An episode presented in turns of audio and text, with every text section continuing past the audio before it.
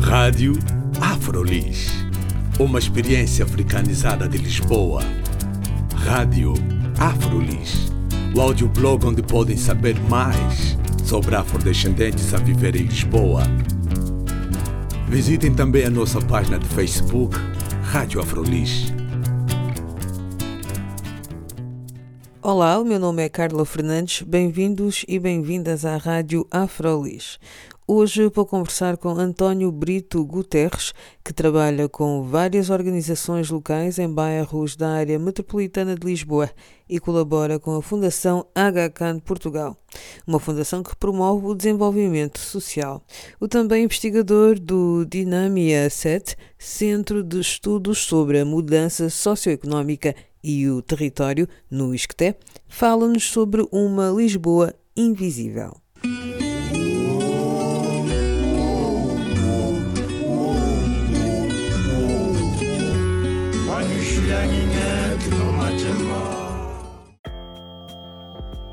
António Brito Guterres, muito obrigada por teres aceitado o convite para falar aqui para a Afrolis. Eu convidei-te essencialmente porque tu foste o meu co-orador no TEDx Lisboa 2015, em que falaste Lisboa de uma perspectiva bastante interessante e que tem muito a ver com o trabalho da Afrolis também, que é tornar visível o que é invisível aqui na cidade de Lisboa.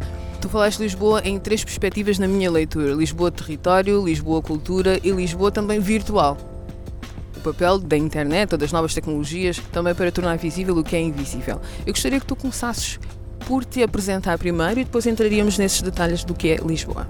Eu sou António Brito Guterres, tenho interesses muito à volta dos estudos urbanos e de forma mais ou menos transversal, embora concentre a cena em Lisboa, porque é onde eu vivo e onde consigo mostrar melhor às pessoas a efetividade de algumas coisas que vão acontecendo de resto, estou trabalhando aí, Lisboa inteira, sinto Lisboa como uma coisa metropolitana e acho que é uma forma de não, de não me afogar, portanto não sinto que vivo num perímetro uh, pequenino, central, olho para Lisboa, seu todo, portanto, usando a periferia toda com parte dela, e só de facto me permite olhar para isto com uma escala interessante e, pronto, e, e trabalho, todo o meu trabalho é à volta disso, normalmente.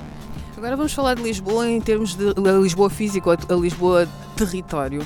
Um, como é que tu consideras o desenvolvimento da, da, cidade de Lisboa em termos territoriais relacionado com minorias? Eu gostaria que falasses que te centrasses mais nas minorias africanas negras, porque eu sei que tu também te ocupas de outras, mas agora para a Afrolis mais nesse sentido.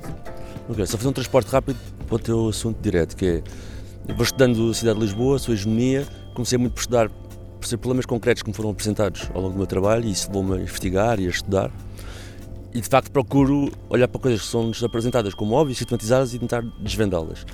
E em Lisboa isso acontece em montes de coisas e em montes de pessoas que emigraram para cá. Por exemplo, outros estão cá há 500 anos, como os gigantes, tem uma série de minorias, como falaste. A questão africana acaba por vir à conversa porque faz muito parte da identidade de Lisboa, embora isso não seja completamente aclarado. Até se tornou um bocado moda ultimamente dizer que Lisboa, por exemplo, o Fado tinha uma, uma costela africana mas parecia assim um bocado até envolto numa linguagem de moda, mostrar eh, como se fosse uma espécie de vá, novo tropicalismo, estás a ver, que a cidade necessitava de ter para se mostrar como global, multicultural, etc. Portanto, falar da questão africana acaba por ser inerente porque sempre houve uma grande presença, estás a ver? E muito o que eu vou dizer teve processos iguais noutros sítios. A questão em Lisboa tem essa presença africana que é interessante e que é muito escamoteada por todos, não está representada em lado nenhum, e também é algo interessante que grande parte das coisas que eu li sobre isso são autores brasileiros, portanto, nem sequer em Portugal se dá, se dá muita firmeza a esse assunto, embora eu acho que isso aos poucos vai deixar de acontecer. De qualquer maneira, bem, sempre aconteceu. Um, o que é que sempre aconteceu? Segmentar, empurrar para fora, do ponto de vista do território, e com isso também as formas de expressão e de estar sociais de pessoas de diferentes uh, backgrounds e depois são sistematizados e aparecidos de outra forma. Vou dar-lhes exemplos. Por exemplo, o Recio, que quer dizer, Recio, não sei bem qual é a etimologia da palavra, mas quer dizer um espaço mais ou menos sem propriedade e por isso ficou aberto ao comum. E o Recio, em Lisboa, era isso mesmo. Portanto, era o fim da cidade e onde podias ver um, uma plataforma de encontro estrangeiros, judeus, comerciantes, locais, onde se encontravam para trocar, ter um espaço de maior tolerância, também não é por acaso que foi daí que houve os grandes massacres aos judeus e árabes, aos cristãos, há 500 anos atrás, porque era nessa zona que essas pessoas todas apareciam. É? A questão muito conhecida da moraria, né? a expulsão dos árabes para a parte pior da colina do castelo, a parte mais insalubre, é? que teve enclausurada e fechada quase enquanto condomínio, com portões durante centenas de anos. E isso nas expressões do dia a dia, outro exemplo engraçado, que é pouco conhecido, marchas populares. Marchas populares, antes de serem a partir dos anos 30 algo organizado, que tenta reinventar Lisboa de todos naquele dia, ou seja, naquele dia tu podes sair do teu bairro, ir para uma praça, desfilar e mostrar eh, as tuas origens e tanto aquilo misturava um bocado montes cenas africanas, misturava coisas de hum, regionais, de imigrantes internos, etc. Isso tudo, por exemplo, é engraçado, é, foi uma forma de domesticar. Antes das mais populares terem, serem afetadas pelo regime enquanto, enquanto algo sobre a vida portuguesa da altura, que está muito ilustrado em vários filmes, por exemplo, era um, era um conjunto de, de passeios que as pessoas davam naquele dia, Santo António, com danças que vinham dos imigrantes, por exemplo, do interior de Portugal, mas também vinham de, de, dos africanos. Principalmente a partir do incidente Pinamanique, procurou-se muito, nessa altura, domesticar esse tipo de, de prática. Portanto, fez a questão da fez a questão da, das marchas para exatamente domesticar isso e ter, ok, eles têm este dia, mas só podem desfilar naquele sítio, naquele momento, não é? e tinha o Recio e Praça Figueira como, como polos. Para ir mais em direto ao que estás a dizer, sempre houve uma grande descrição, desde o século XVI, de uma presença enorme de população africana em, em Lisboa. A sua relação com o território e com a forma como a cidade foi sendo feita é bem engraçada. Por exemplo, quase todas as pessoas ignoram, quer dizer, não ignoram coisas como, ah, o Posto dos Negros era onde se mandavam escravos, não é?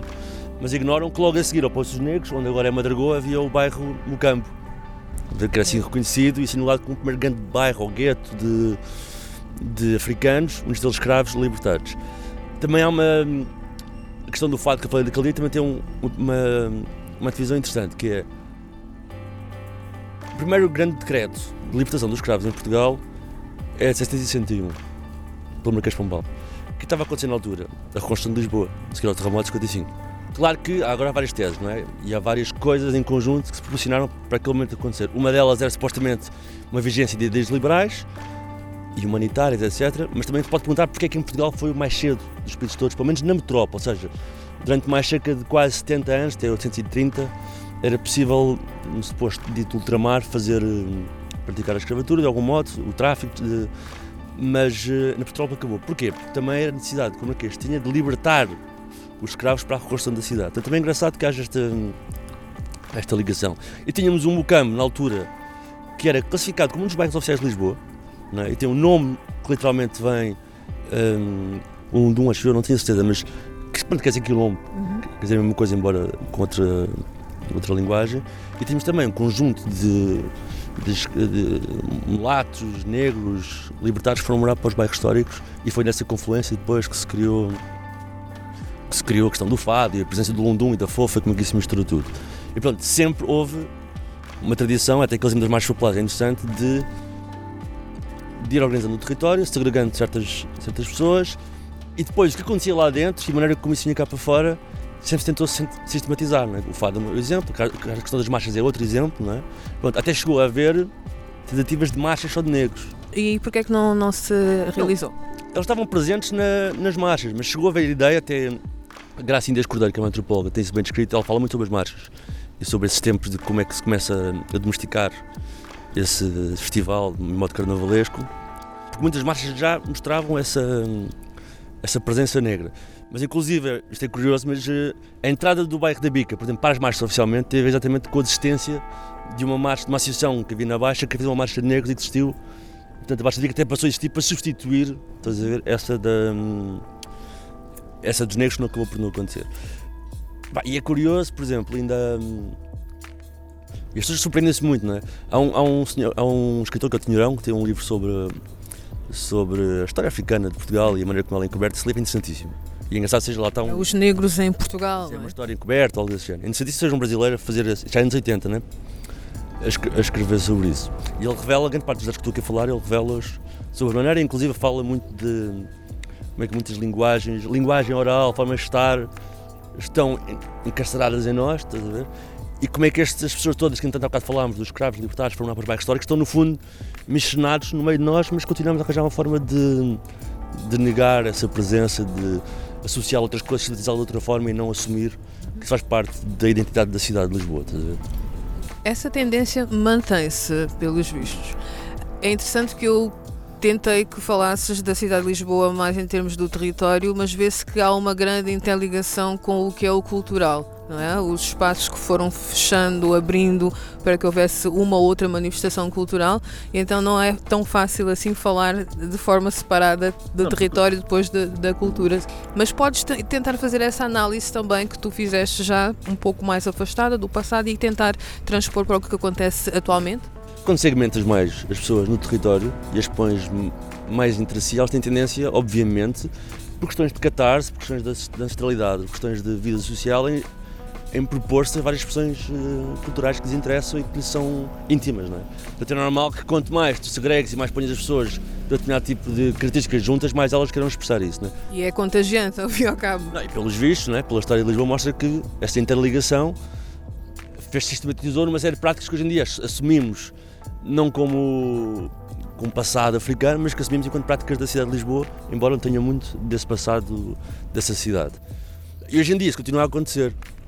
Uh, obviamente que a cidade não. Isso não é reduzido ao tamanho que falámos há bocado, estávamos a falar de, uma baixa Pombolina e dos seus bairros à volta, histórica, de uma coisa muito pequenina. É? Há bocado falei no Recio, o Recio era o limite da cidade, era no Terreiro do Passo e o Recio era abaixo e o resto eram os bairros das colinas.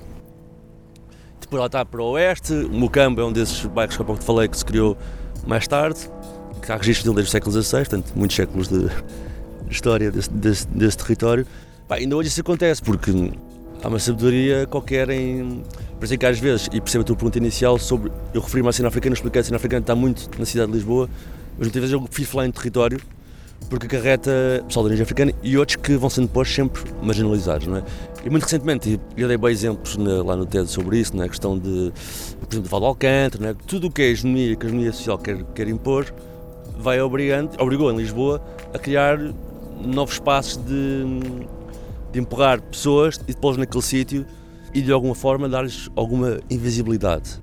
Depois há reações a isso e elas, depende da escala que essa invisibilidade tem, podem não colarem-se com outras correntes e formular, formular novos mainstreams. Mas muito recentemente, e agora nos últimos 40 anos, na grande cidade, tivemos, como sabes, um grande número de retornados que vieram, muitos retornados até, uh, muitos achavam eram administrativos de, portugueses de antigas colónias, muitos deles também eram, porque há às vezes essa é a ideia errada, muitos deles eram pessoas realmente pobres, brancas, que moravam nas antigas colónias, conheço pessoas que são retornados, por exemplo, que há três gerações estavam em África e portanto consideravam-se africanos completamente, não é? E, e, as suas terras, quando falam nas suas terras, muitas vezes falam de moseques. Nem sequer falam de. Ah, sou do Casenza, quer dizer, não, não sou de. Estás a ver? Portanto, se referem a ter locais bastante específicos, marcantes e, e vistos como uma área pobre, quase exclusiva dos africanos. E, pronto, só para contrariar essa tese todos, mas muitos vieram para cá. Logo a seguir veio uma série de imigrações de africanos às questões económicas e para fugir à guerra, etc. E essas pessoas foram se situar todas pá, espaços baldios, que havia entre conselhos, pessoalmente, havia grandes disputas territoriais, sobre, então eram espaços que estão mais ou menos ao abandono. Havia estradas militares, por exemplo, aqueles bairros uh, da Amadora, né? estão à volta de estradas militares. Os de Lourdes também, muitos deles, talude militar, lá um bairro do talude, por exemplo, também à volta de estradas militares, que tinham, deixaram de ter o, o exercício que tinham, tanto com as estradas militares e passaram a ser ocupados. Muito perto de algumas indústrias, por exemplo, aqueles bairros da Amadora lá ficavam muito ao lado do Parque Industrial da Venda Nova, que era muito forte. Com exceção de Lisboa Conselho, em que havia falta de espaço e os relojamentos foram feitos muito.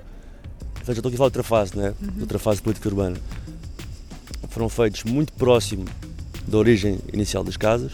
Por exemplo, as pessoas que moravam no Casal Mentoso ficaram a morar de facto ali ao lado. As pessoas que moravam no Correio ficaram a morar ali ao lado. Né? Nos, outros, nos outros conselhos isso não aconteceu. Por exemplo, os bairros do Eiras, Santa Catarina, Pedreiro dos Húngaros, que eram bairros ali em Algés, pertíssimo do centro, foram parar a sítios como Talaíde, como Porto Salto, portanto, sítios que eram eminentemente rurais ainda, até na, até na classificação do território para esses conselhos no PDM, foram habitar essas novas zonas. Por exemplo, muitas pessoas que moravam ali nas Marianas foram parar a, a bairros como a Adruana, que é ali ao pé do, já perto de Sintra, portanto, muito interior.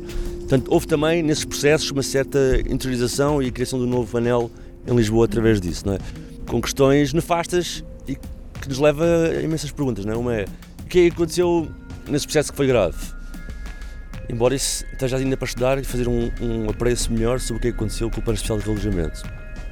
De facto, as pessoas vieram para Lisboa morar, não havia hipótese nenhuma de as receber, do ponto de vista, é isso que é dito, não é? que não, não havia forma de as receber em apartamentos, em casas, portanto elas estão a reconstruir a sua, a sua forma de vida à sua maneira, muitas vezes com bairros de barracas, que reproduziam muita vivência que tinham na sua terra, supostamente.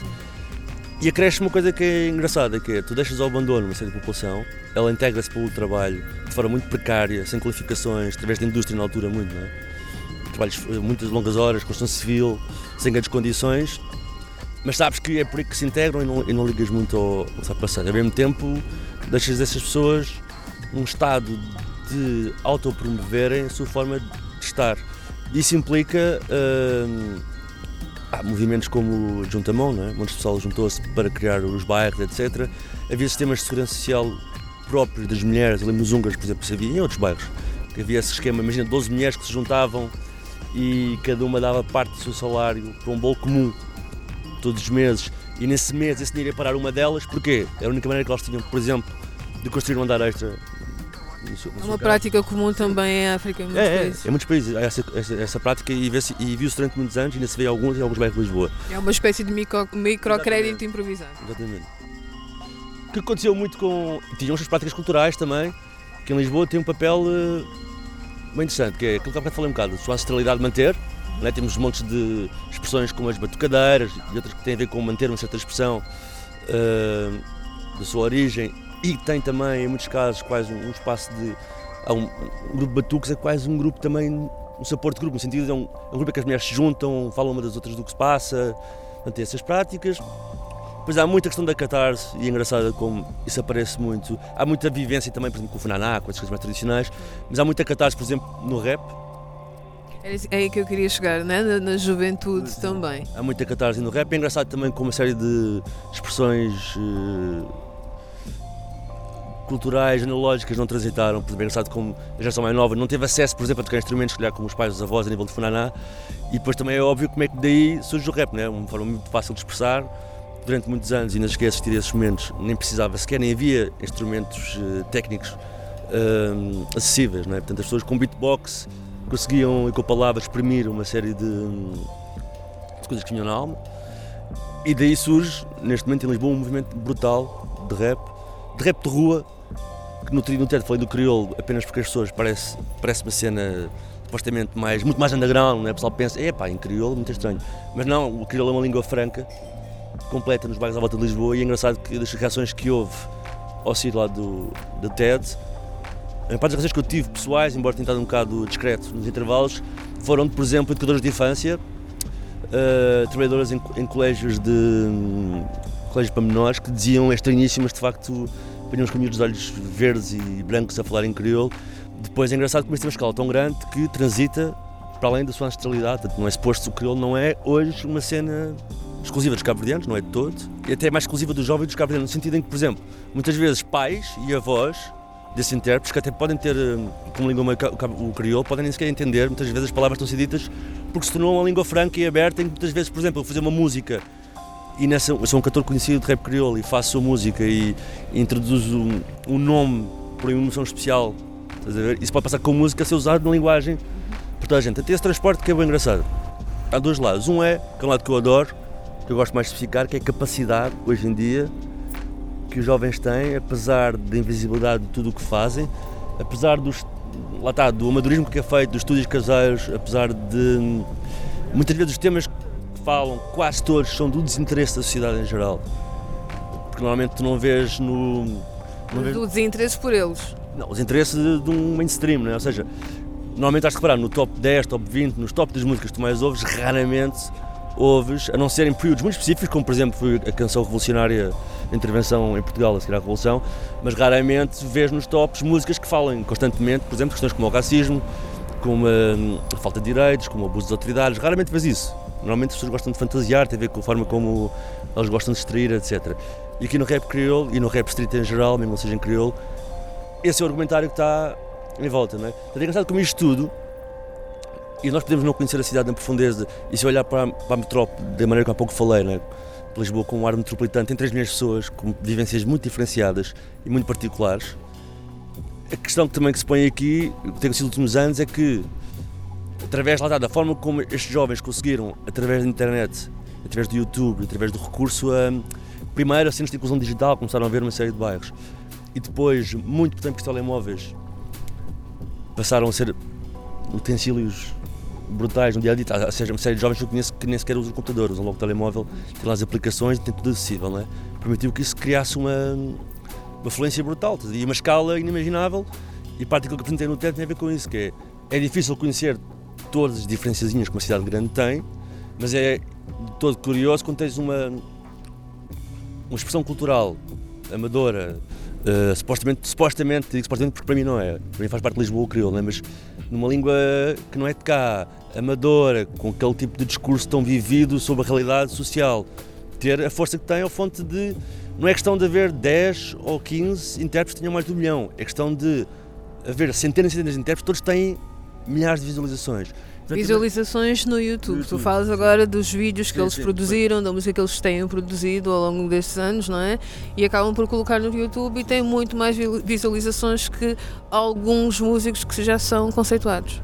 Ah, digo-te sim, e saltei um bocado a explicação porque quando estou a falar contigo, sei que entendes, embora esteja a falar para um público mais diverso, não sabe bem as genes desta discussão.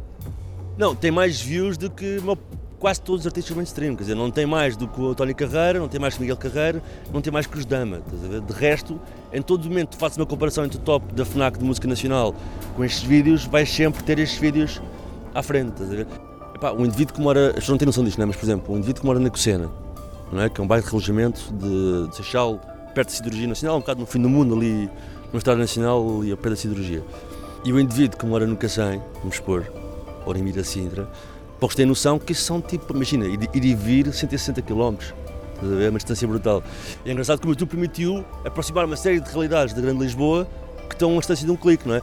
E como apesar de tudo, não sou assim tão novo, eu lembro perfeitamente de as cassetes girarem de bairro para bairro, haver uma que gira e tu copias para todos, à altura das mixtapes. Pá, e lembro a primeira vez que aconteceu, porque lembro perfeitamente quando o YouTube apareceu em 2005 e como isso começaram a ser carregados estes vídeos. E antes de ter vídeos eram só fundos em preto com música comecei a perceber que as pessoas viam a cara, estás a ver?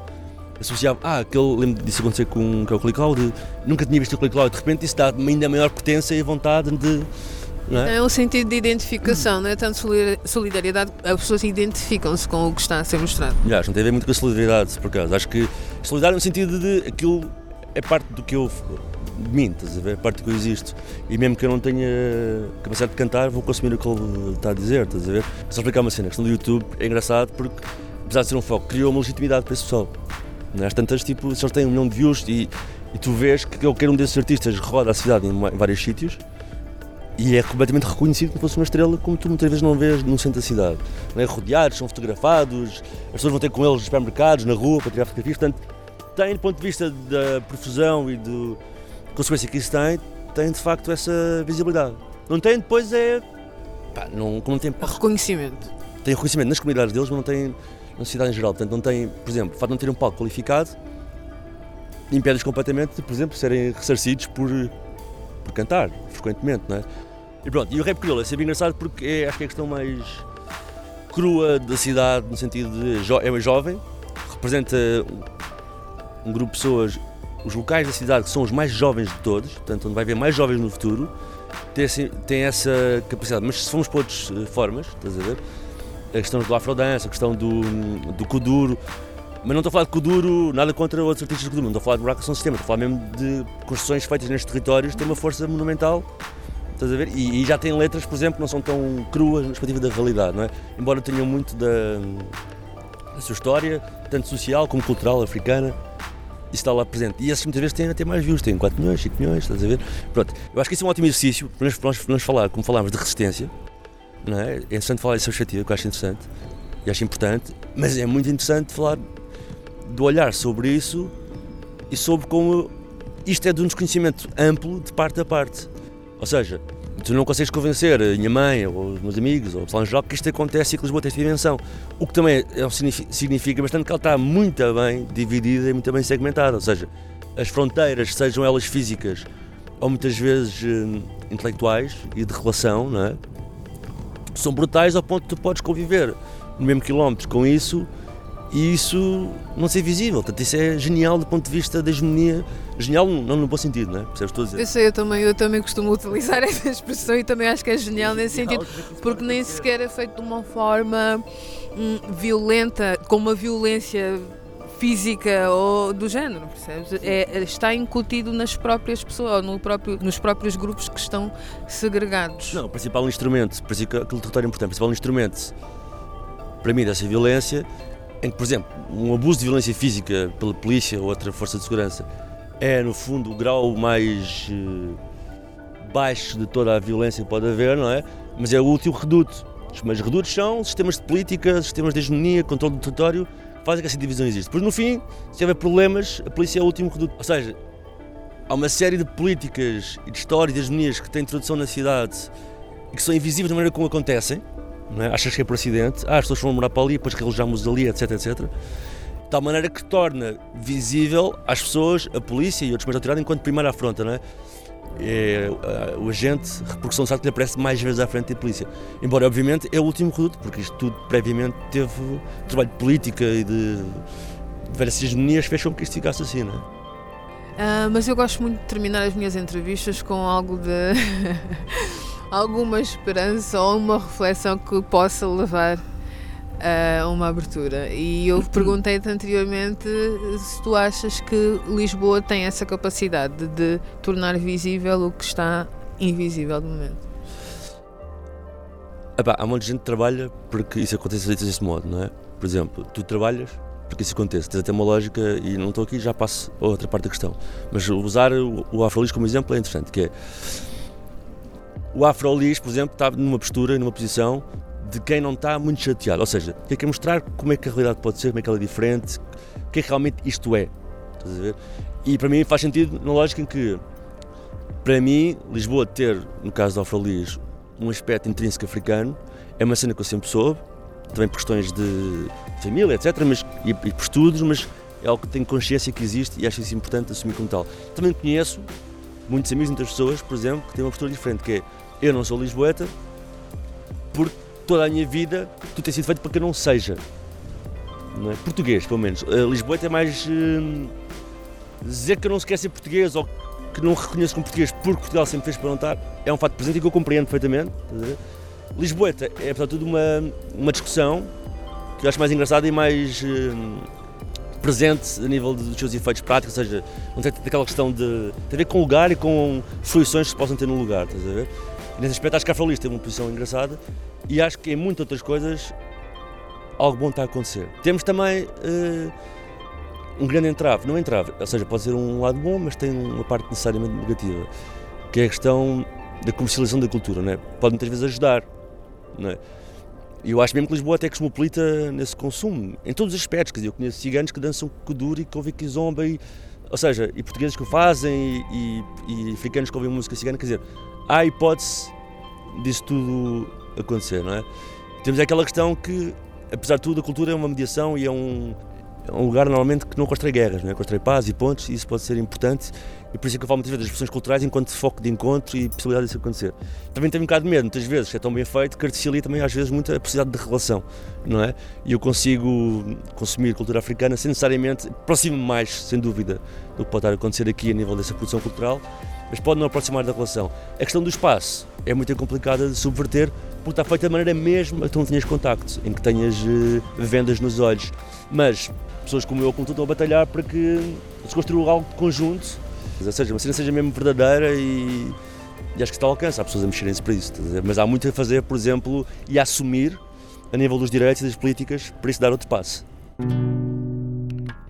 Foi uma conversa com António Brito Guterres que trabalha com várias organizações locais em bairros da área metropolitana de Lisboa e colabora com a Fundação HCAN Portugal.